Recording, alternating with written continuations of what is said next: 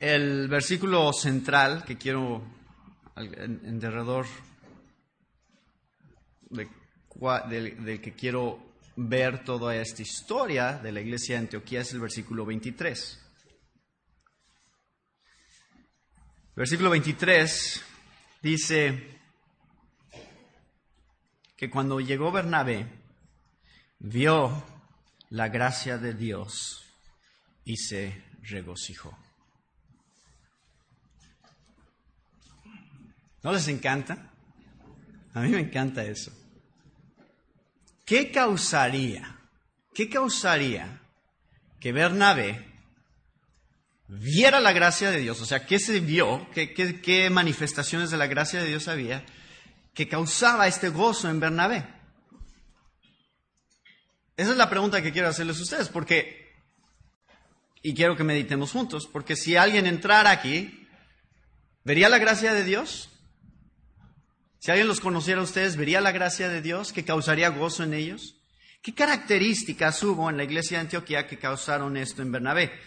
Entonces, quiero mostrarles brevemente, este es un resumen de un sermón un poco más largo sobre este pasaje, pero quiero mostrarles brevemente qué es lo que creo que trajo esa, ese gozo a la vida de Bernabé cuando él llegó. Vean, vean lo que sucedió. Vamos a ver qué es lo que pasó exactamente. En el versículo 19 vimos que hay un grupo de gente que fue esparcido a causa de la persecución que hubo por motivo de Esteban. Eso lo encuentran en el capítulo 8 de Hechos. Esteban fue apedreado, martirizado, y eso provocó, en, en ese punto de la historia, hubo un giro de eventos en el cual en Jerusalén hubo una gran persecución hacia los cristianos que los obligó a esparcirse, que los obligó a salir de Jerusalén. Hasta ese punto habían estado muy cómodos. Ahí están en Jerusalén todos los cristianos, había habido algo de persecución, pero relativamente poca, y, habían tenido una cierta libertad para ir creciendo como iglesia, pero ya, ya había habido eh, muchas conversiones, ya eran miles de creyentes en Jerusalén a esas alturas, y cuando empezó esta persecución, eso los obligó a ir a otras partes del imperio romano, y eso es lo que está describiendo aquí. Dice, Pasaron por Fenicia, Chipre y Antioquía. Y entonces se va a enfocar en esta ciudad, Antioquía, que era una ciudad, una de las tres ciudades más importantes del imperio romano. Y la ciudad de Antioquía era una ciudad que, por sus características dentro del imperio romano, tenía gente de todas partes y toda clase de religiones y toda clase de eh, cultura y, este, trasfondos, de diferentes lugares. En ese lugar se reunían y entonces vivían todos juntos en esta ciudad con un gran nivel de tolerancia. Pero ese gran nivel de tolerancia, ¿a qué lleva? A un gran nivel de inmoralidad.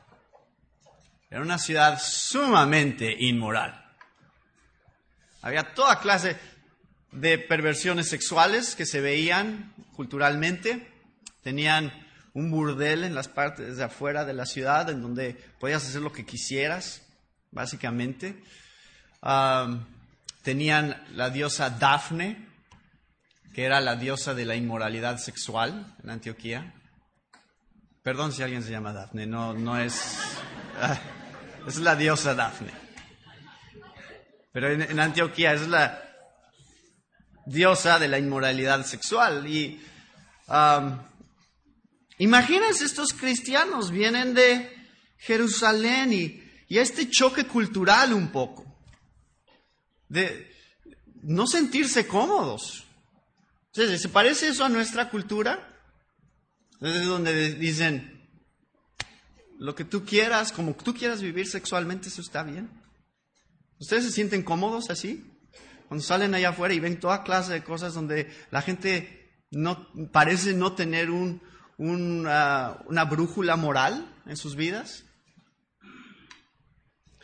¿Es fácil salir de aquí y estar allá afuera? No, muchas veces no, porque nos encontramos con situaciones muy incómodas como cristianos. Y acabo de hablar sobre esto en el programa de radio que hacemos allá en la Ciudad de México acerca de Halloween y Día de Muertos. En las escuelas, si ustedes tienen hijos en, escuelas públicas, probablemente les dijeron, tienes que participar con la ofrenda de muertos. ¿Alguno de ustedes tuviera tuvo esa situación? no estoy seguro si deberíamos hacer eso, como que eso no honra a Dios y entonces tienen esta lucha porque vivimos una sociedad pagana, una sociedad que no tiene los mismos valores cristianos que nosotros tenemos. Y eso es algo parecido a lo que está pasando con estos judíos que llegan a esta ciudad y están tratando de acoplarse a una ciudad que no se parece a donde ellos venían, en Jerusalén, donde estaban en un círculo de judíos y un círculo de cristianos. Y fíjense qué es lo primero que ellos hacen. O sea, dice, aquí es, Lucas nos explica lo que estaba pasando, no hablando a nadie la palabra, sino solo a los judíos. Entonces, ¿qué pasó cuando llegaron a Antioquía? Solo le hablaron a la gente con la que ellos se sentían cómodos. O sea, esa gente como que no me cae muy bien, no me siento cómodo con ellos. Entonces no estaban hablándole a la gente de la cultura donde llegaron, a la sociedad de donde llegaron. solo están hablando con otros judíos. Pero piensen, o sea, ¿por qué lo habrían hecho? ¿Por qué solo habrían hablado con judíos? Porque eso es lo cómodo, eso es lo más fácil. Y la verdad es que nosotros somos muy parecidos a este grupo de gente, porque nosotros también normalmente nos cuesta trabajo hablar con gente con la que no nos sentimos cómodos. Entonces es mucho más fácil predicarle el Evangelio a aquellos que nos caen bien y que son nuestros amigos cercanos. a lo mejor ese vecino que es tan latoso y que ya me hizo varias cosas y que ya me cae bien mal. Eh, ese como que mejor me espero para compartirle el Evangelio a él. Y, creo que este es el tipo de situación que los cristianos que llegaron a Antioquía estaban viviendo.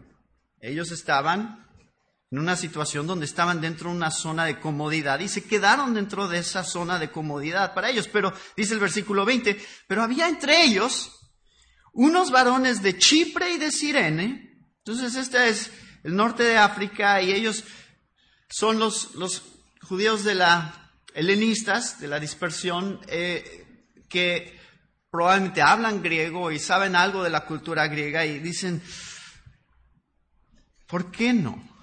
Esta es la idea innovadora. ¿Por qué no les predicamos a los griegos? Había entre ellos unos varones de Chipre y Serena, los cuales, cuando entraron en Antioquía, hablaron también a los griegos, anunciando el Evangelio del Señor Jesús. Es decir, se salieron de su zona de comodidad y dijeron, no nos vamos a quedar donde nos sentimos cómodos, vamos a buscar honrar a Dios y predicarle el Evangelio a todos, indiscriminadamente. No importa quiénes sean, no importa qué tan paganos sean, no importa qué tan duros parezcan sus corazones, esa gente nunca va a escuchar, esa gente nunca va a creer. ¿Para qué les hablas a ellos? Ve cómo viven.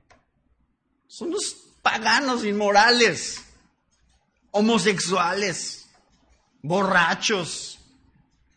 Ese es el estilo de vida que llevan. ¿Para qué les predicas a ellos?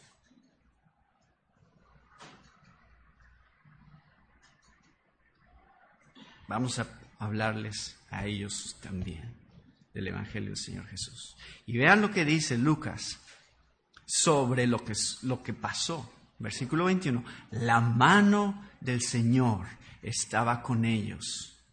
Y gran número creyó y se convirtió al Señor. ¿Bendijo Dios esa predicación? O sea, yo no sé cuántos de los judíos creyeron, pero creo que fueron muy poquitos. Entonces, en base a lo que vemos que pasaba con Pablo, cuando él iba a una ciudad y predicaba a los judíos, que normalmente iba a la sinagoga, predicaba y los rechazaban, yo creo que aquí muchos judíos no creyeron, pero cuando empiezan a predicar a los gentiles, entonces empieza a crecer la iglesia, muchos empiezan a creer y la iglesia se empieza a multiplicar y a multiplicar y a multiplicar y empiezan algo empieza a suceder en Antioquía de pronto, donde la iglesia empieza a tener influencia, empieza a ser una iglesia con un impacto social. A tal grado que en Jerusalén escuchan sobre lo que está pasando. La iglesia de Jerusalén se entera, llega el chisme, y dicen, vamos a, vamos a enviar a alguien para ver qué está pasando allá. Vamos a enviar a alguien como un embajador de la iglesia de Jerusalén para que vaya y, verifique que de veras es la obra del Señor lo que está sucediendo allá y, y a lo mejor les dé un poco de guía, les ayude en lo que está sucediendo. Entonces envían a Bernabé. Eso es lo que dice el versículo 22. Bernabé que fue hasta Antioquía. Y entonces es cuando él llega y ve la gracia de Dios, se regocija. Y básicamente, cuando, cuando él contempla todo lo que está sucediendo, dice, exhortó a todos a que con propósito de corazón permaneciesen fieles al Señor. Entonces, básicamente, Bernabé les dice, van bien. Sigan así. Lo que están haciendo es lo que Dios quiere que hagan. Ahora, ¿ustedes creen que la iglesia de Antioquía se parecía a la iglesia de Jerusalén? No creo. ¿Por qué? Porque la iglesia de Jerusalén era predominantemente, ¿qué? Judíos. La iglesia de Antioquía era predominantemente gentiles ahora. Entonces, probablemente tenían un estilo de música diferente. Probablemente la manera de hacer iglesia se veía un poco diferente a la iglesia de Jerusalén. Pero, ¿fue ese el enfoque de Bernabé? Oigan, hermanos, es que ese, instrumento no lo deberían usar en la iglesia. Porque allá en Jerusalén no lo usamos. No, él, ve que Dios está haciendo algo y, y ¿saben qué tan difícil es gozarse en lo que Dios está haciendo en otros? Ver la mano de Dios en lo que Dios está haciendo en otro lugar que no es el mío. O sea, es fácil gozarme, ah, sí, Dios está trabajando en mi vida. Y Dios está trabajando en mi iglesia. Pero qué tan difícil es ir y ver otra iglesia y otro grupo de cristianos que no se parecen a mí, que no se parecen a mi iglesia y gozarme en lo que Dios está haciendo ahí. Y decir, sí, la gracia de Dios también se está manifestando ahí. Y eso es lo que hace Bernabé. Bernabé se goza en la gracia de Dios. Le dice, van bien. Dice, porque era varón bueno y lleno del Espíritu Santo y de fe. ¿Quién, es Bernabé? Ya, ya, tenemos un poquito de contexto. En el capítulo 4 nos dio un poquito de, contexto sobre quién era él y, y un poquito de su trasfondo, pero Bernabé, ese no era su nombre, ese era su apodo. ¿Cómo se llamaba Bernabé? A ver, un poquito de trivia bíblica. Se llamaba José. Eso está en el capítulo 4. Pueden checarlo. Capítulo 4, versículo 36. Se llamaba José, pero los apóstoles le pusieron Bernabé. ¿Por qué? Porque Bernabé significa hijo de consolación. O sea, Bernabé era un, un hermano que siempre andaba animando que siempre veía lo bueno que Dios estaba haciendo, que siempre decía, algo está haciendo Dios en esta persona o en esta persona o en este lugar. Y él era hijo de consolación, o sea, era conocido como alguien que siempre estaba animando. Y yo, la verdad es que al, haber estudiado el libro de Hechos y al haber visto estas historias de Bernabé, no nada más el capítulo 4, sino después el capítulo 9, ahorita vamos a ir a eso, lo que pasó en el capítulo 9, pero al ver la vida de Bernabé yo me pregunto, cuando yo tengo conversaciones con las personas, ¿qué tanto de lo que estoy diciendo es de ánimo y qué tanto es crítica y qué tanto es eh, nada más estar viendo lo malo? Es tan fácil ver lo malo. En la iglesia es tan fácil ver lo que le falta a la gente. ¿No es cierto? Es que a este hermano le falta paciencia. O a este hermano le falta un poquito más de gozo en su vida. Pero es fácil ver esa parte y muchas veces nos enfocamos en esa parte y no estamos viendo lo que Dios sí ha estado haciendo. Entonces, oye, ese hermano, ¿cómo se enoja? Ah, pero lo hubieras visto antes de ser cristiano.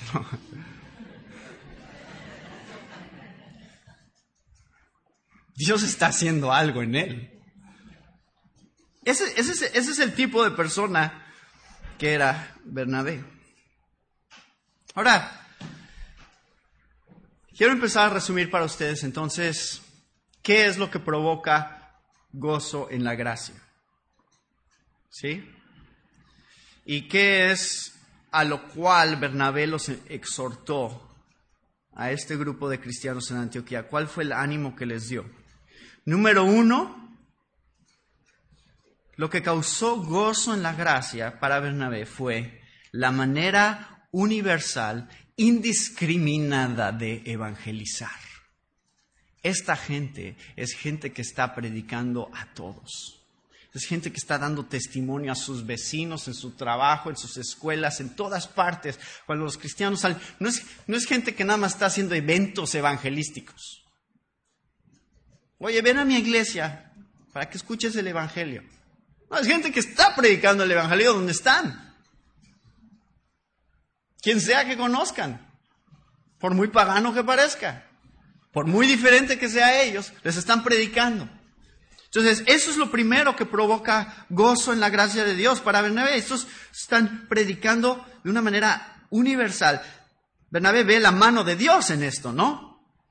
Ahí estaban los judíos tan cómodos en Jerusalén, nada más en su círculo, y, Dios básicamente los obligó a través de la persecución a salir de ahí para llegar a otros lugares y de esa manera cumplir lo que eh, encontramos en Hechos 1.8. Me seréis testigos en Jerusalén, Judea, Samaria y hasta lo último de la tierra. Entonces Bernabé ya está viendo aquí el cumplimiento de eso. Ah, ya los gentiles están conociendo al Señor.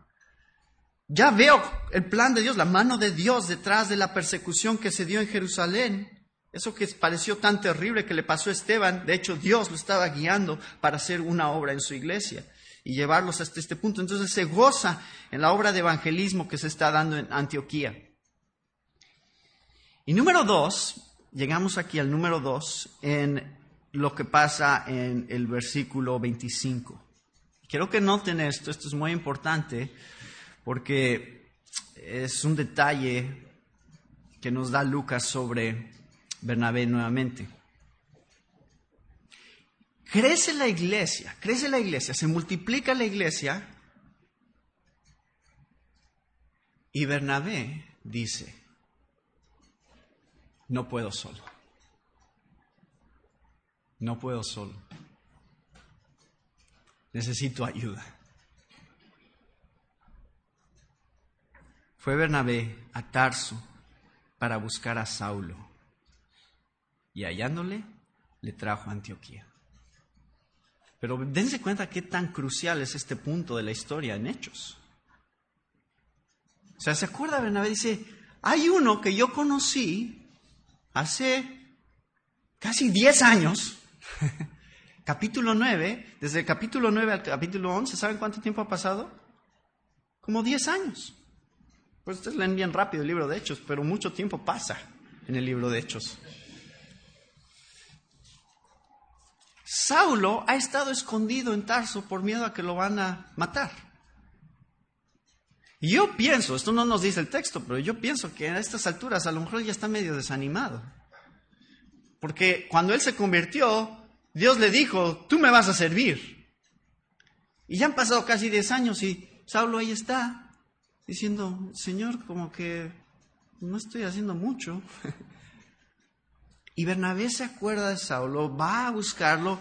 Esto está más o menos de, de, Antioquía hasta Tarso, son como 160 kilómetros. Ahora, eso no suena mucho si vas en coche, ahora rápido, pero en ese tiempo es una distancia considerable. Basta ya y, y va a buscar a Saulo en Tarso para traerlo a Antioquía y ayudarle. ¿Y saben qué es lo que realmente está haciendo Bernabé? Este es el punto de partida del verdadero ministerio de Pablo. O sea, Bernabé está poniendo a Pablo ahora en la posición en la cual Dios quería ponerlo para impulsarlo a todo lo que viene en lo que sigue en el libro de Hechos. Pero requiere humildad de parte de Bernabé aquí, ¿no es cierto? Piensen. Yo soy el que envió la iglesia de Jerusalén. Yo, yo, yo aquí tengo la autoridad, yo soy el encargado de supervisar a la iglesia de Antioquía. Y, básicamente lo que va a empezar a pasar en los próximos capítulos es que cada vez Pablo va a empezar a tomar mayor prioridad y protagonismo en el libro de Hechos para mostrarnos que de hecho Pablo fue el principal que Dios usó para llevar el Evangelio a todas las naciones del Imperio Romano, todo el mundo conocido en ese tiempo.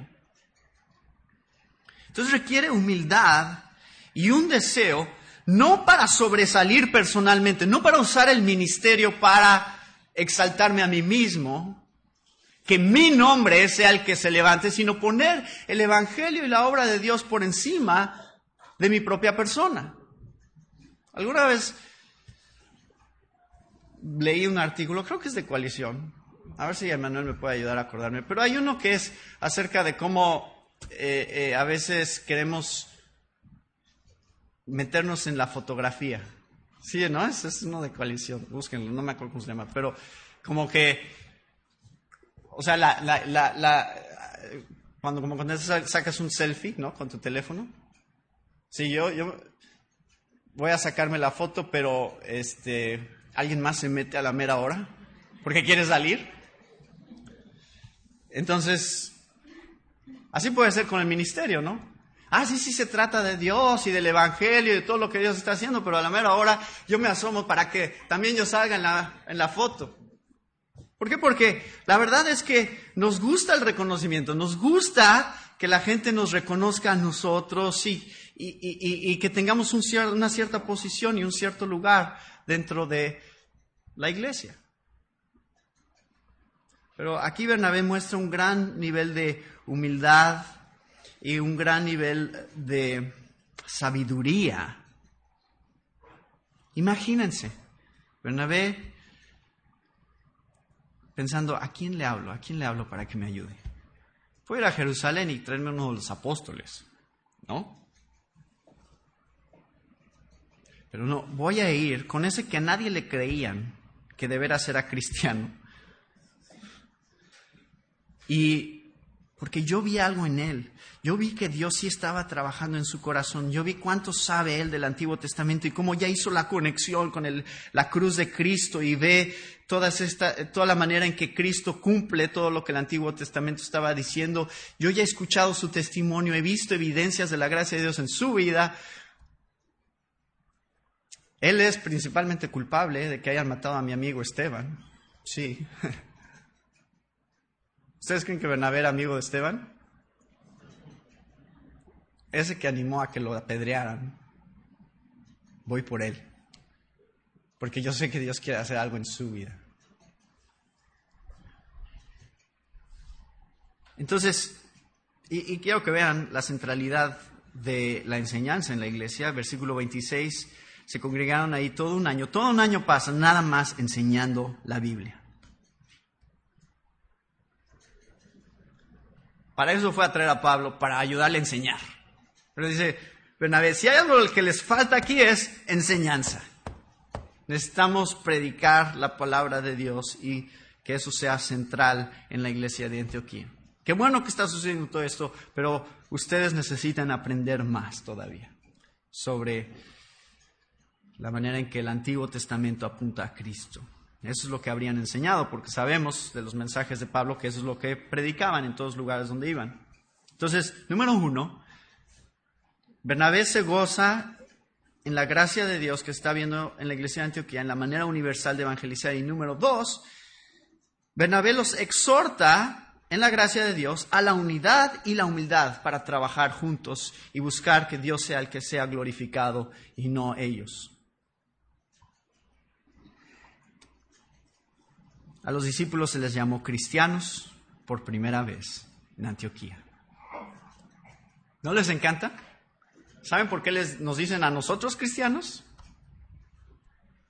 Por los de Antioquía. Aquí empezó.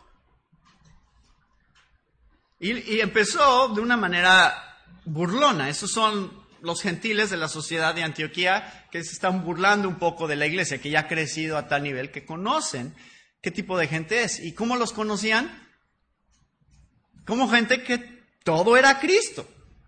Cristo esto, Cristo eso, el otro, el Evangelio es acerca de Cristo, el Antiguo Testamento es acerca de Cristo, Cristo transformó mi vida, Cristo. Entonces llega el punto en el que se empiezan a burlar de ellos y dicen, ustedes son como mini Cristos. Eso es lo que significa, son unos cristitos. Y así es como se burlan de ellos. Pero, ¿es un buen apodo? Sí, qué bueno que nos digan mini Cristos. Porque nosotros deberíamos de reflejar a Cristo en todas las áreas de nuestra vida, en cómo hablamos, en cómo nos conducimos fuera de la iglesia, porque es lo que los gentiles estaban percibiendo de ellos fuera de la iglesia. Es lo que ellos conocían de ellos. Eso no, no era gente que estaba metiendo adentro a escuchar lo que predicaban adentro. Eso es lo que ellos sabían sobre cómo estaban viviendo afuera. Y vean, esta última parte del capítulo 11 nos muestra la última cosa que creo que manifiesta la gracia de Dios en la iglesia de Antioquía es, en aquellos días vienen, este vienen profetas de Jerusalén Antioquía y este profeta específicamente que va a aparecer más adelante en el libro de Hechos, que se llama Agabo, da a entender por el Espíritu que va a venir un hambre en toda la tierra habitada. O sea, todo, todo, en todo el imperio romano básicamente. Y vean, vean aquí, es entonces los discípulos, cada uno conforme a lo que tenía, determinaron enviar socorro a los hermanos que habitaban ¿dónde? En Judea.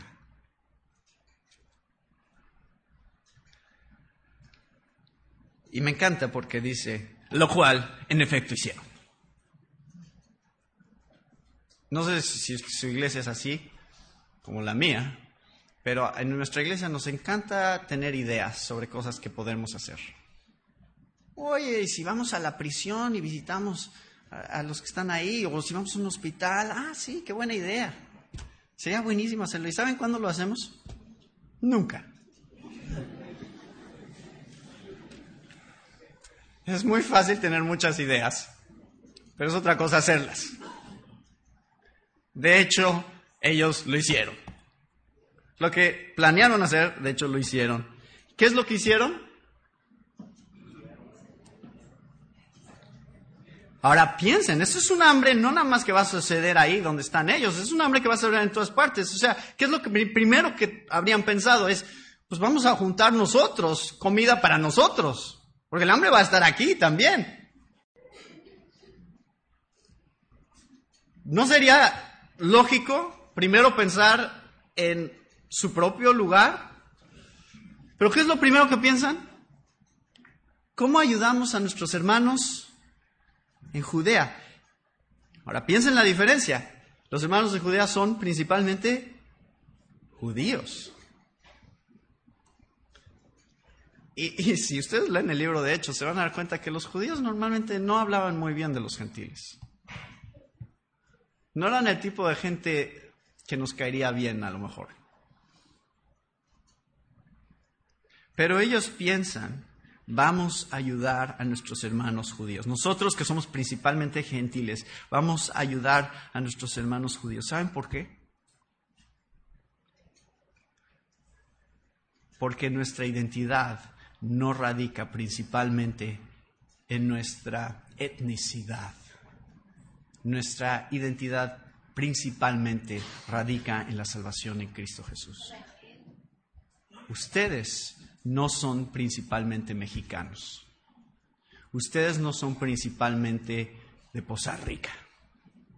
Ustedes principalmente son de Cristo. Y esa es su principal identidad. Entonces ellos no están pensando, ah, judíos gentiles, perdón, judíos gentiles, cristianos judíos, cristianos gentiles. No están pensando así. Están pensando cristianos. ¿Saben que ustedes tienen más en común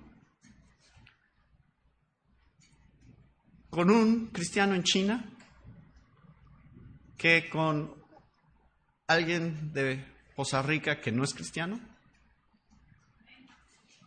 Aunque no entiendan su idioma, aunque no entiendan su comida y su cultura, tienen más en común con él que con otro mexicano que vive aquí, que no conoce a Cristo. están más conectados con ese cristiano en China que con otro veracruzano. Eso es lo que ellos entienden. Somos un cuerpo en Cristo. O sea, formamos parte de algo más grande que está haciendo Dios en todo el mundo. ¿Y cómo podemos mostrarle nuestro amor a nuestros hermanos judíos que también pertenecen a Cristo? No pensando cuánto necesitarán, sino pensando cuánto podemos darles. ¿Ven la diferencia? No es, oigan, avísenos, ¿no? ¿Cuánto dinero se requeriría para comprar comida ya? Ellos no hacen eso, dicen, conforme a lo que tenemos, les vamos a dar.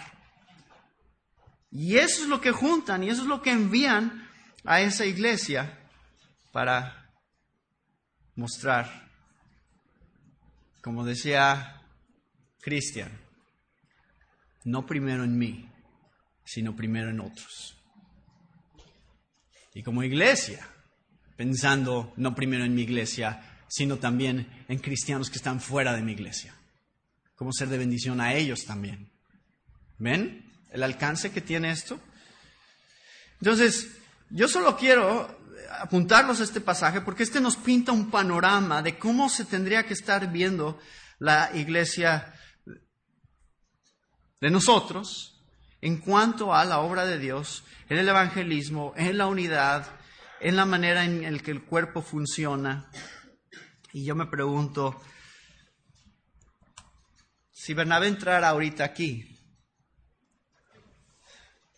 ¿se gozaría en la gracia de Dios? ¿Se regocijaría de verlos ustedes y cómo está funcionando esta iglesia? Wow, aquí la gente está conociendo lo que significa conocer a Cristo. Aquí la gente es un testimonio vivo de la gracia de Dios todos los días. Como predican el Evangelio, como viven en unidad y en humildad para trabajar juntos y en la disposición para dar y suplir necesidades. En esas tres áreas creo que se manifiesta la gracia de Dios en su iglesia.